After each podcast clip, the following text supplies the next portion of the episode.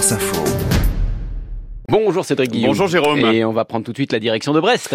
Parce qu'il y a de l'agitation sur les pontons ce matin. C'est l'arrivée de l'Arkea, ultime challenge de voile, ce tour du monde en solitaire réservé au maxi trimaran avec le triomphe attendu de Charles Caudrelier, le parisien de naissance qui a fêté euh, ses 50 ans hier, a déjà gagné la solitaire du Figaro, trois transats Jacques Vabre, la route du Rhum il y a deux ans et il va, Jérôme Val, vous êtes euh, tout près de lui à la sortie de la rade de Brest, gagner donc la première édition de cette course au large.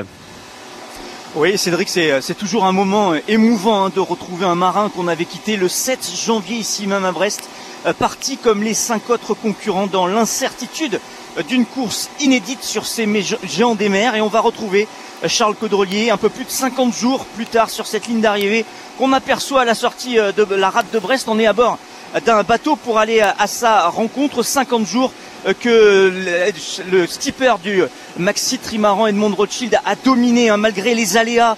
Euh, il a notamment eu endommagé son bateau très vite. Il s'est blessé au bras, mais il va rentrer dans l'histoire dans les prochaines minutes.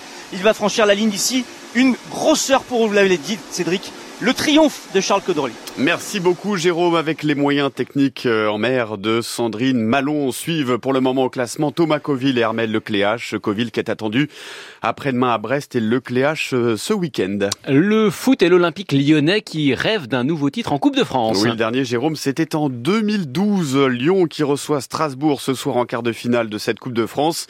2012, ça fait donc 12 ans et c'est une éternité pour les supporters de l'OL. Reportage de Nicolas Perronnet. Un titre à Lyon, c'est devenu tellement rare que même les supporters ont du mal à s'en souvenir. Honnêtement, euh, c'est autour des années 2010, je crois. Hein. Il faut dire que le début de saison, catastrophique, n'a pas franchement incité à se rafraîchir la mémoire. Et pourtant, l'OL n'est aujourd'hui qu'à trois victoires d'un premier trophée depuis 2012, une Coupe de France déjà il y a 12 ans. en plus, j'ai vu l'image tout à l'heure de la casette avec le maillot noir et qu'il y avait le trophée, justement, ce serait bien un peu que ça, ça revienne.